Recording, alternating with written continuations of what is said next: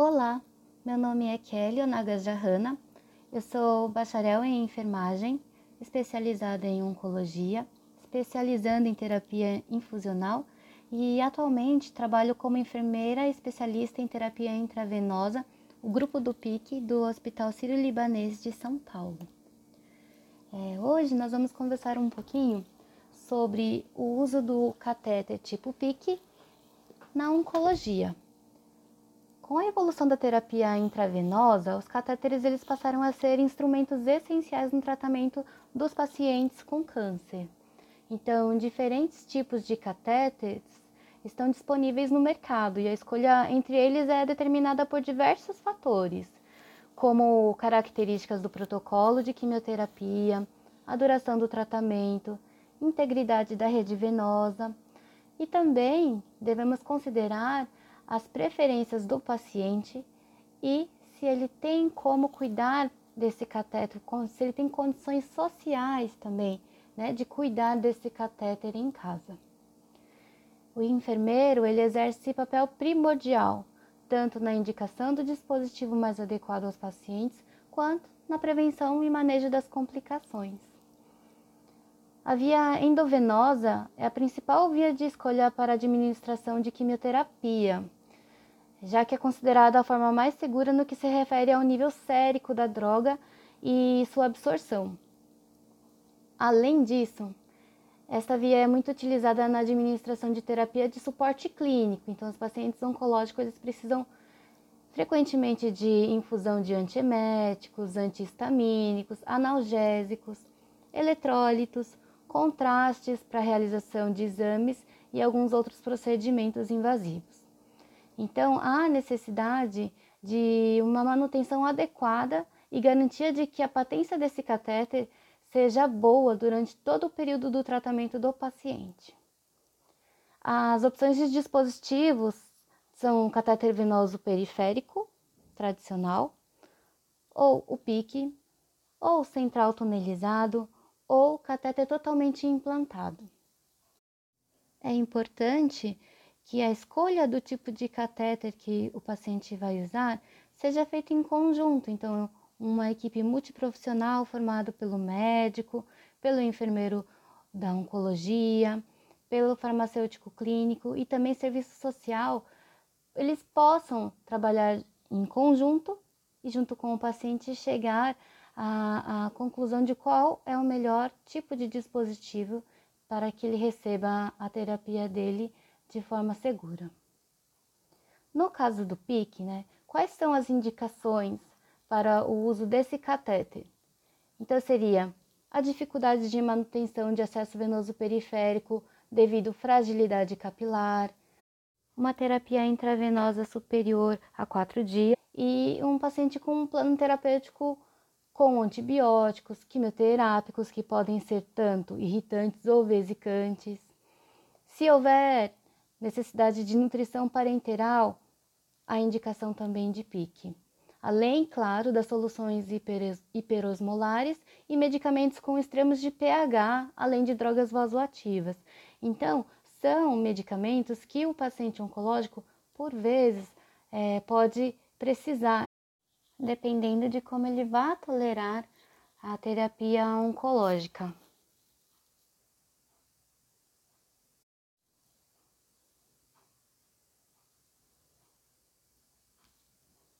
O PIC ele pode ser constituído basicamente de poliuretano ou silicone.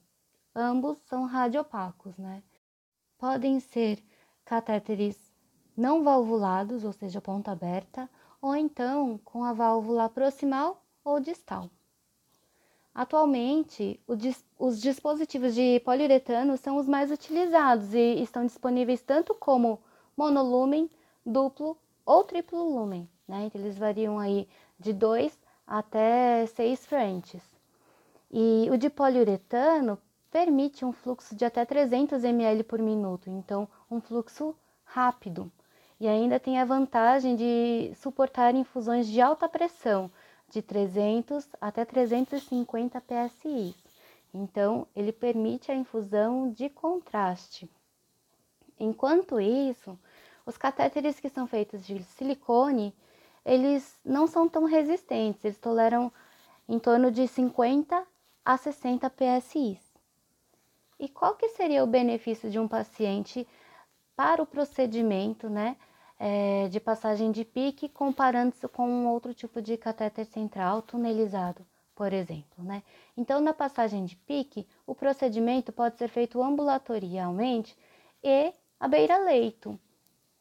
Tem o uso de micropunção, então lesiona menos o endotélio, menor custo, porque é, pode ser sim feito pelo médico, mas muitas vezes é o enfermeiro quem realiza o procedimento, não há risco de hemotórax nem pneumotórax. Alguns pacientes da oncologia, eles apresentam, devido a evento adverso do, do quimioterápico, uma plaquetopenia. Ou então, se é um paciente oncohematológico, ele vai ter uma alteração também de coagulação. E aí, o tipo de catéter central mais indicado para esse tipo de paciente é o PIC, justamente por conta da micropunção e por ser um catéter menos calibroso. Algumas complicações relacionadas ao uso do PIC, elas podem surgir sim, como qualquer outro tipo de catéter, né? Então, como obstrução, o mau posicionamento do catéter, trombose, infecção no local da inserção ou infecção de corrente sanguínea, sendo que infecção e a trombose venosa são as complicações mais frequentes, especialmente pelo perfil oncológico e o período de imunossupressão de alguns quimioterápicos, né? Então, o uso de tecnologia adequada para avaliação da rede venosa pré-inserção do PIC, como o ultrassom e o cálculo da ocupação do vaso, ele, ele é essencial. Essa tecnologia é essencial para que a gente reduza esse tipo de complicação. Além, claro, de uma manutenção correta e cuidados domiciliares que têm que ser orientados tanto para o paciente quanto para o familiar. A trombose, é, trombose venosa relacionada ao PIC, é algo que é bastante discutido há muito tempo na oncologia. A incidência de trombose venosa relacionada ao PIC varia de 4 a 8% nos pacientes oncológicos e está relacionado muito próximo por conta da tríade de Vichon.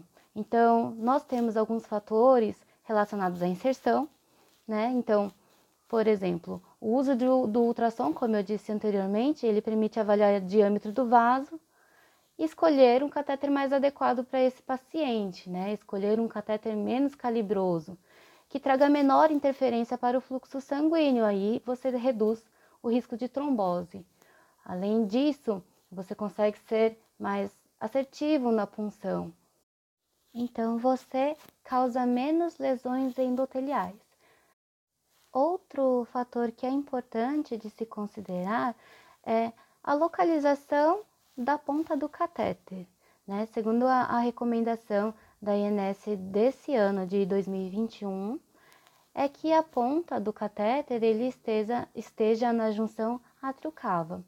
Se ele ficar acima dessa região da junção átrio-cava, você tem um maior risco de trombose. Né? Porque ele não fica com o catéter estável.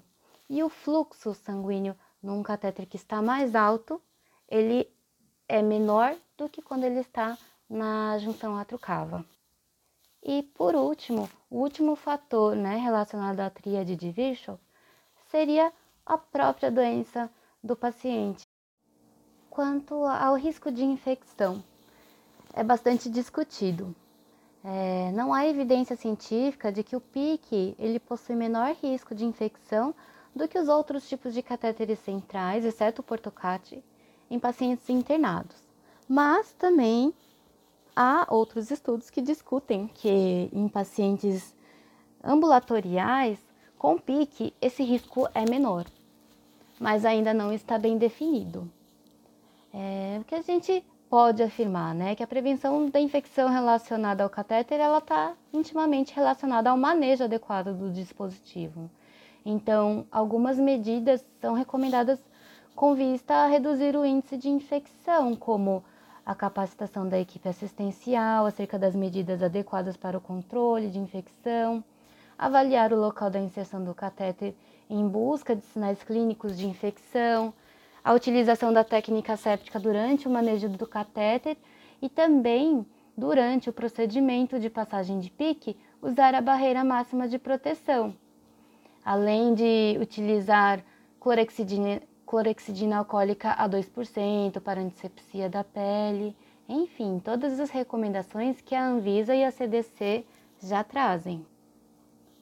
É importante salientar também quanto ao número de lumens de catéter, do catéter, né? Se o paciente não tem necessidade de um duplo lumen ou um triplo lumen, seria ideal evitar o excesso, né, de vias, de portas de entrada de infecção. Além disso, os pacientes oncológicos, a maioria deles eles são ambulatoriais, ou seja, ele vem para o hospital ou vai para a clínica de quimioterapia, faz é, sua terapia intravenosa, troca o curativo do catéter a cada sete dias e vai para casa. Esse período de sete em sete dias, quem vai ficar com o catéter e vai ficar de olho como é que está a inserção é o próprio paciente ou então familiar ou cuidador. Então é importantíssimo no cenário oncológico que haja é, essa comunicação muito clara, muito objetiva e que não tenha falhas de como que eles vão cuidar desse catéter em casa, o que, que eles precisam observar, sinais flogísticos, o que, que é os sinais flogísticos para um paciente oncológico. Ter uma comunicação muito clara do tipo de desconforto que ele precisa ficar atento e sinalizar para a equipe médica ou equipe de enfermagem que ele tenha. Por exemplo, edema de membro superior, no, no membro onde tem o pique, dor no braço onde está o pique, dor axilar, dor na nuca. É, perceber que a coloração de um braço para o outro é, está diferente, tá? Então, todos esses sinais são importantes. Outro é, detalhe, mas que também é super importante de orientar, é a questão do clamp do catéter. Então, mostrar para ele o que, que é um clamp travado, como que deve estar em casa, em que momento só que nós vamos abrir. Nós, da equipe assistencial, que vamos utilizar aquele clamp para abrir e fazer medicamentos ou fazer coleta de exames de sangue. Então, em casa tem que estar fechado. Isso também é uma orientação que por vezes acaba é, se perdendo, mas é uma informação importante. Outro cuidado e que os pacientes costumam reclamar bastante é sobre a proteção do curativo do pique. O curativo do pique, ele é feito de uma cobertura que é semipermeável, né? Então, ele permite a transpiração. Teoricamente, não permite a entrada de água, mas, por vezes, é, o paciente vai entender da, da forma errada. Ele vai achar que não precisa sequer passar um plástico filme no braço para tomar um banho. E eles tomam um banho de verdade, né? De imersão mesmo. Então é importante deixar bem orientado o paciente que ele vai precisar todo dia proteger aquele curativo para que não molhe. Se molhar, tem que voltar para a clínica ou para o hospital para fazer a troca do curativo. Ficou úmida a inserção, maior risco de infecção. Isso tem que ficar bem claro para o paciente. Hoje em dia, ele pode proteger, então, curativo do pique, dando volta com plástico filme somente separado para esta finalidade, reforçar a borda superior e inferior com fitas médicas adesivas para pele sensível, ou então é, já tem no mercado algumas proteções que são de troca diária, que o paciente somente coloca o plástico, toma o banho e depois tira e despreza, ou então outro que é reutilizável, que tem até borda de neoprene. É, então isso pode ajudar bastante, porque aí não vai ficar com a cola no braço é, do adesivo, tá? Das bordinhas. Muitos estudos qualitativos mostram que os pacientes oncológicos referem melhor qualidade de vida em utilizar um catéter como o PIC e não ser necessário múltiplas punções, tanto para coleta de exames de sangue, é, exames de imagem e aplicação de quimioterápico e sintomáticos. Mas sempre lembrar de que é essencial que o paciente e o familiar estejam a par dos cuidados que eles vão ter, deixar bem clara a orientação sobre a corresponsabilidade para evitar os riscos inerentes à presença do catéter. Então, concluindo, o PIC é uma boa opção para os pacientes oncológicos que não tem indicação de um portocate e também não tem indicação de um outro tipo de catéter tunelizado, tá? Então, desde que seja bem avaliado pela equipe multiprofissional, alinhado à expectativa com o paciente, com o familiar e deixar alinhado a programação de manutenção desse catéter, ele é, é um catéter que veio para ficar na oncologia e que acrescenta bastante nas terapias. Bom, por hoje é só. Eu agradeço a todos vocês que estiveram aí ouvindo o podcast e até o próximo capítulo.